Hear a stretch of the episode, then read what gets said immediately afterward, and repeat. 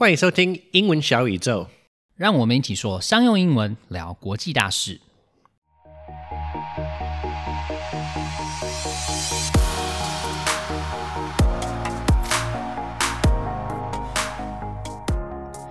如果大家想要开公司啊，或者是创立一个品牌什么的，或者是跟我一样创办一个社团，你第一件事情呢，就是要想一个名字，然后设计一个 logo，让大家能够记住你。这个时候呢，就和 trademark 商标扯上关系了。And when your business grows, the trademark can become a very valuable piece of intellectual property for your company. 也就是智慧财产。And that's why people need to pay you if they want to include your trademark on their products.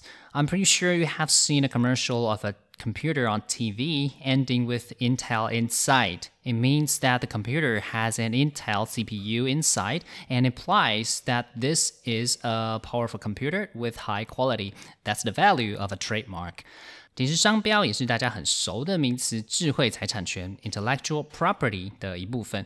intellectual property 包含了我们今天的主题商标，还有着作权 （copyright）、专利 （patent），还有营业秘密 （trade secret） 等等。那像是可口可乐的配方就是一个营业秘密。An interesting story about trademarks is Haagen-Dazs. Haagen-Dazs is actually an American brand, but the founder wanted the brand to sound Danish, so he came up with the name Haagen-Dazs. But the fact is, it's not Danish at all. In fact, the name doesn't even mean anything. That's funny.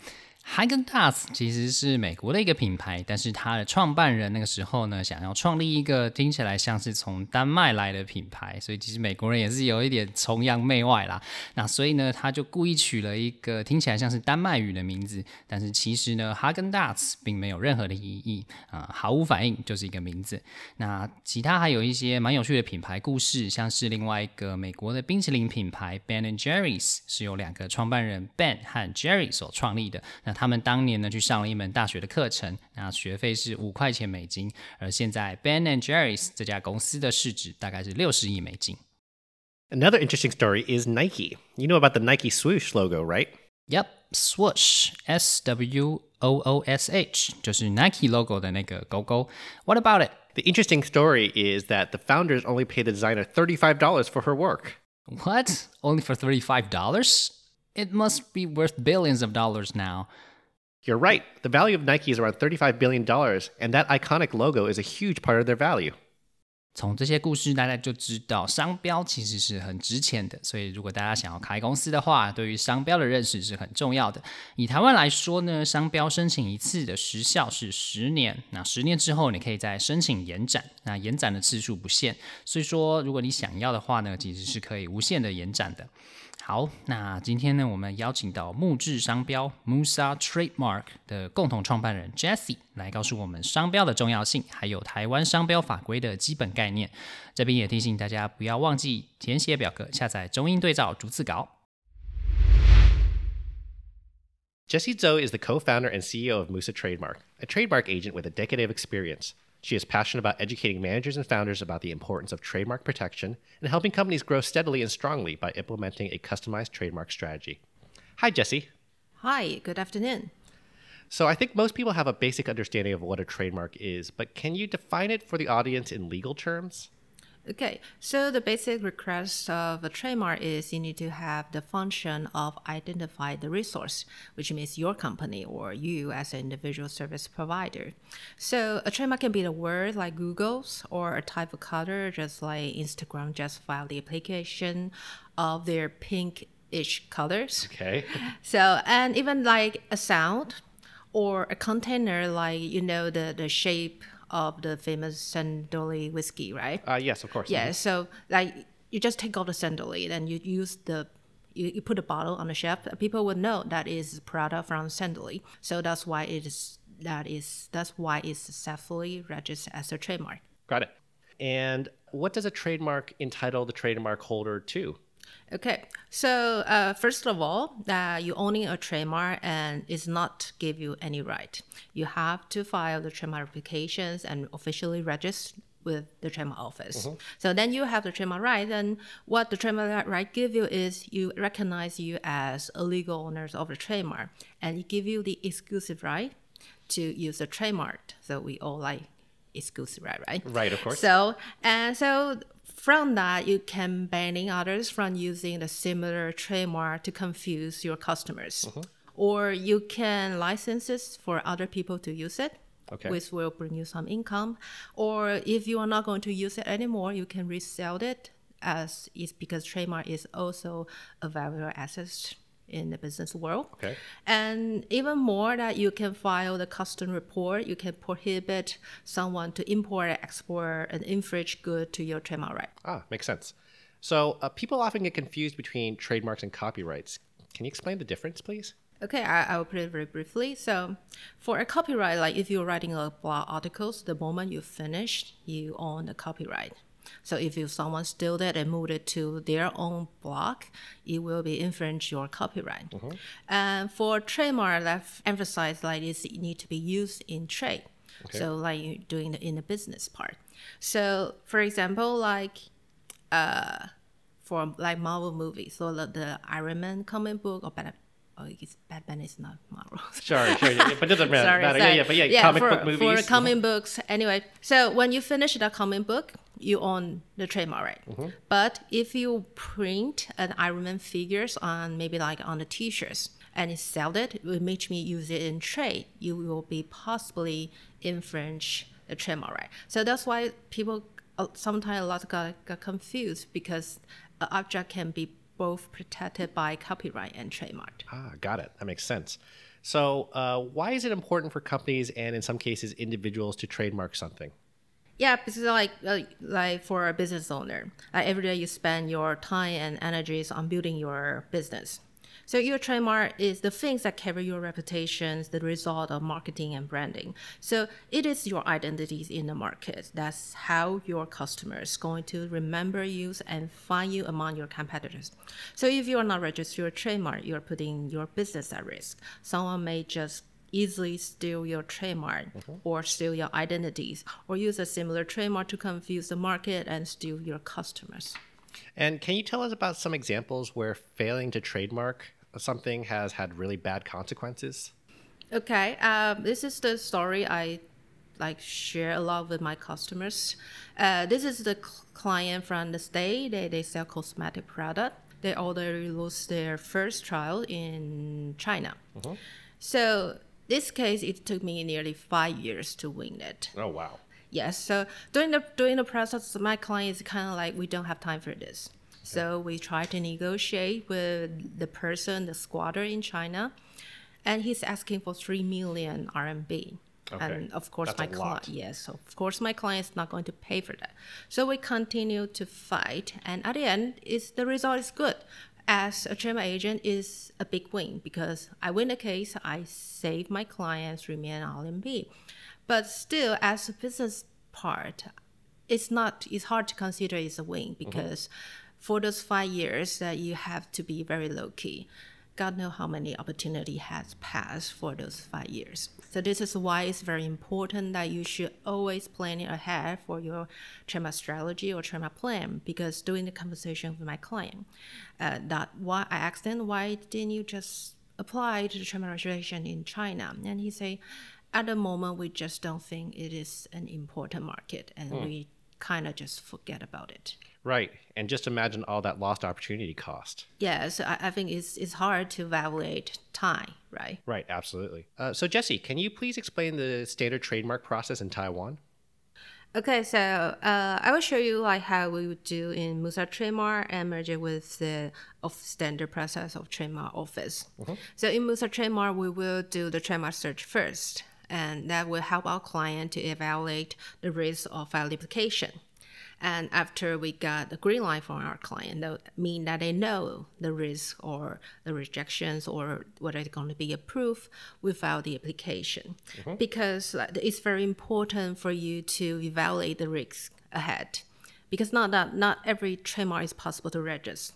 For example, there's one case in coffee makers from the state is trying to register Americano mm. in Taiwan, which is totally impossible to register. Right, that's not going to work at all. Yeah, so after we file the application, then they will step into the application process. This usually will take six to eight months for the examiner to make the decision. Then, if they if the examiner approve the application, they oh. will release approval. That will be the time you pay the registration fee. After that, the, the trademark office will issue the trademark certificate. At that point, you will become the official official owners of the trademark, mm-hmm. and that you have the trademark right for the 10 years. Mm-hmm. Then after 10 years, you can file the renewal if you decide to continue to use the trademark. And this process can be renewed endlessly. Just doing it every decade, you will own the trademark like forever. And that's different from like copyrights, which actually expire. Is that right? Yes, uh, copyright only like have uh, 50 years. Ah, okay, got it. Yeah, make, that makes sense. And what advice would you give to people who are picking a name or a logo for their company or product? Okay.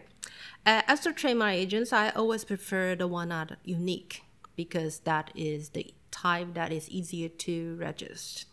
But a lot of time that you, you will see from uh, the people will always suggest you to you need a catchy name for people to easier to remember. So I have this uh, conversation with one of the branding experts in Taiwan. I asked him like, okay, what type of name are, are is good for you? And turns out we both agrees on the men are unique. For me, a trademark agent, for me, I like unique because it's easier to register. Uh, but for that branding expert, he say, unique is good because it's hard for people to forget once they remember it. Right. Yeah, so this is something I want to sh- share with the audience. So the my favorite example f- at the moment is Haagen-Dazs. Uh, because you like ice cream? Yes, I love ice cream. uh, I think it's a good combination because, as you may know, Haagen-Dazs sound European, but it has no meaning at all. Right. So it's for for a trademark point, it's very easy to register, mm-hmm. even globally. Mm-hmm. And at the branding part is because it sounds very European, it give you like it's very good for branding. Mm-hmm. So for me, it's a very good combination of trademark registration, getting protection, and also help you to do branding. Right. Yeah, it totally sounds very expensive. Yes. And so, lastly, is there anything that you'd like to plug? Okay. Uh, so if you plan to start your own company or company lot about to launch your new product, you will need to protect your trademark. And I am very happy to provide a free consultations and feel free to contact me at Musa Trademark. Our website is www at musatrademark.com. Great. Thanks a lot, Jessie. Thank you. 在访谈中呢，Jesse 已经用实际的例子来告诉我们商标之类的智慧财产权有多重要。那故事里面的客户因为自己的疏忽没有申请商标，被别人要求要付三百万人民币。虽然最后这个案子赢了，帮客户省了三百万，但是损失的是这项智慧财产权五年的时间。Yeah, you really can't call this a win for that company because of all that lost opportunity cost. Yeah, especially if it's a big company. Right. So, the purpose of a trademark or any other piece of intellectual property is to protect you from infringement from your competitors. The term infringe, I N F R I N G E, is a technical term widely used when talking about intellectual property. It means to actively break or violate the terms of a law, a right, and of course, a trademark. 商标权或是其他的智慧财产权的目的，都是要保护你的权利，不要被别人 infringe，i n f r i n g e，也就是侵权。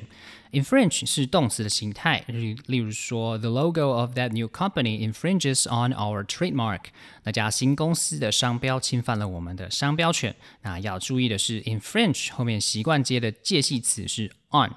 那名词形态呢，就是在后面加 m e n t 变成 infringement。And the next phrase, to put it briefly, is a very useful term when you want to give a presentation. It means to summarize something, just like when Jessie was trying to explain the difference between a copyright and a trademark. Sometimes objects can both be protected by copyright and trademark.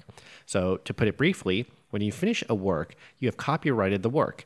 And when you make profit from the work, for example, when you print pictures on t shirts and then sell them for money, that's when the trademark part comes in. 下一个要介绍的片语，to put it briefly，在大家的 presentation 结尾的时候很好用，意思就是简单来说，或是总结来说的意思。像 Jessie 在访谈中解释了 copyright 和 trademark 的差别。简单来说呢，就是当你完成了某件作品的时候，你就有了 copyright；而当你把它商品化的时候，就会牵涉到 trademark。例如说。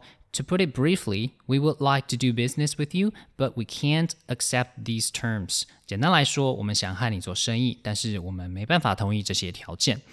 那当然，其他像是 in summary 或是 to sum up 之类的片语都可以互相的替换。And Jessie said this in the interview. And after we got the green light from our client, that mean that they know the risk or the rejections or whether it's going to be approved, we filed the application. What does it mean to get the green light? It's actually really straightforward. To get the green light means to get permission to proceed with some action or task. For example, if you want to sell a specific electronic device in Taiwan, you need to get permission from the NCC. And once you get permission, you get the green light, and then you can start to market your product on the island. To get the green light 这个片语呢，其实还蛮好记的，就像是看到交通号志的绿灯一样，表示获准或是准许进行某种行动。像在台湾电子产品要上市之前，都要通过 NCC 的审核。例如说，The new smartphone has gotten the green light from NCC and it's now ready to hit the shelf。那只新的智慧型手机已经通过 NCC 的审核，准备好要上架了。还有一些其他的用法也是和绿色有关，像是中国那边的药物或是医疗器材审核法规就有所谓的绿色通道，也就是说符合条件的产品可以透过这些特殊的法规途径来提早取得核准上市。All right, now let's review the words and phrases. To infringe. 侵权。To put it briefly. 简单来说，或是总结来说。To get the green light. 获准。Okay, so if you're going to start your own business, don't forget to protect your intellectual property.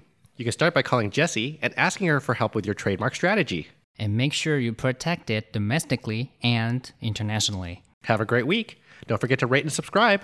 Bye. 英文小宇宙，See you next time. Bye. 擎宇英文 Apex Language 提供完全客制化的企业或一对一的专业英文训练。不论你需要的是商用英文课程、团队职场力工作坊、面试，或是专业写作服务，都可以上晴雨英文的网站 triple w dot apex 横线 l a n g dot com，或是 Facebook 搜寻 Apex Language 并留言给我们，让我们帮你量身定做你所需要的服务，加强英文实力，提升职场竞争力。